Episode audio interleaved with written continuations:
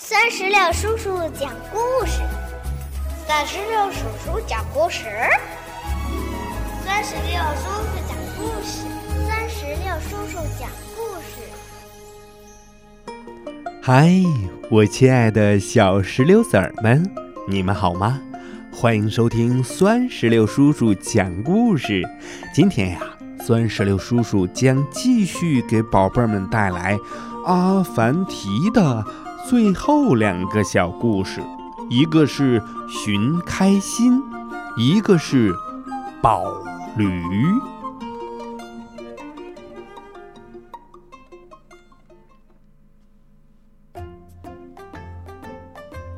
我们先来听第一个故事，名字叫做《寻开心》。说有一个国王啊。对什么事儿都不感兴趣，他看歌舞没兴趣，去打猎不开心。国王正闷闷不乐的时候，窗外传来了一阵欢快的歌声。国王一看，呃，哎，原来是阿凡提在唱歌。嗯，国王心想，岂有此理！我不开心，他倒是挺开心的。这时候啊，一个大臣走上来说：“呃，国王，我们给他出个难题吧。对，让他也不开心。”于是，这国王和左右大臣换上了便装，来到了阿凡提的染房里。国王说。呃，染布的，我要染一匹布。阿凡提问：“您要染什么颜色呢？”国王刁难道：“不是绿，不是红，不是黄，不是蓝，而是世界上没有的颜色。”阿凡提一口就答应了：“行，一定照办。”国王问：“呃，请问哪天来取货呢？”阿凡提机智的回答：“不是星期一二三，也不是星期四五六，更不是星期天。除此以外，哪天都可以来取。”国王一听啊，气呼呼的就走开了。过了一会儿，士兵前来下令：“国王命令，自今天起，不准任何人开染房，违令者斩。”这一天，国王又不高兴。窗外嘿又传来了一阵歌声啊！啊，这一次，阿凡提变为了一个鞋匠，一边做鞋，一边唱歌。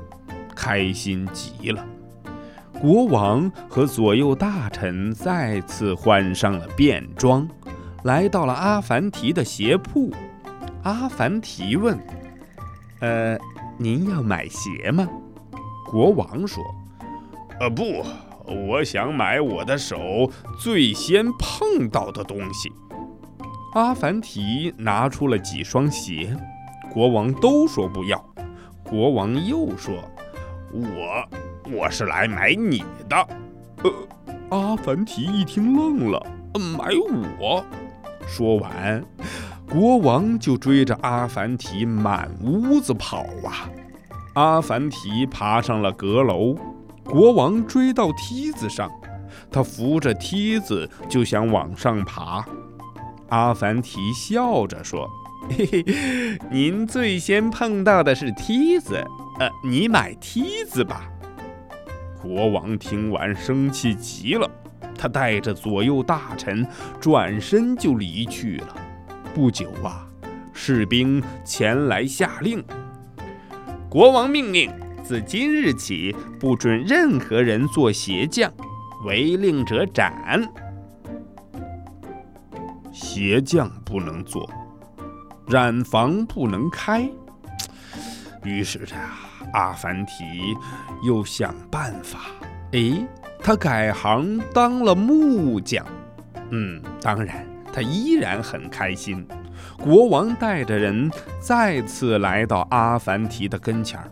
国王问：“阿凡提，你为什么这样开心呢？”阿凡提回答：“这个秘密只能告诉穷苦的老百姓。”国王和左右大臣忙说：“呃，我们也是穷人，呃，简直是叫花子。”阿凡提说：“哦，既然如此，我告诉你们，是真主赐给了我开心。他在古城的废墟里，每天半夜出现一次。半夜里呀，国王就带着左右大臣来到了古城的废墟里，那儿的山峰很大。”三人没见到真主，倒是吓得魂飞魄散。他们不敢多停留，灰溜溜的撒腿就跑。快天亮时，三人才慌慌张张地回到了城门前。他们一边敲门，一边大喊：“开门啊！”城上的人说：“今天不开城门。”国王说。为什么？阿凡提探出头来回答：“是这样的，残暴的国王下落不明，大家正在推选新的国王。”三人一听就急了：“我就是国王，我是左大臣，我是右大臣。”阿凡提说：“可是昨天你们亲口说你们是叫花子。”三人忙说：“那那是寻开心的，不算数啊！”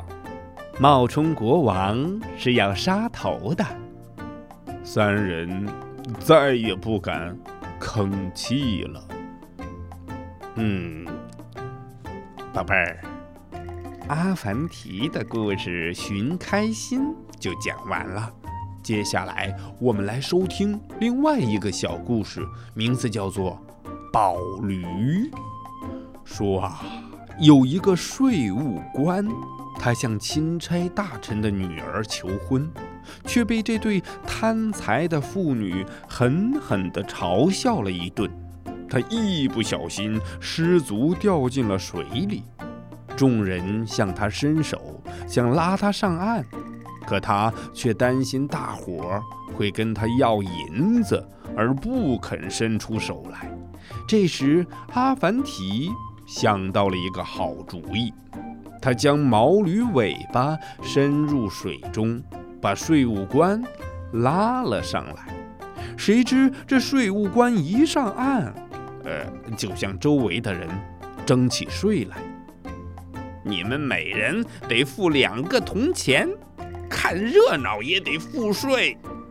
晚上，税务官背着钱袋儿叩开了钦差大臣的家门。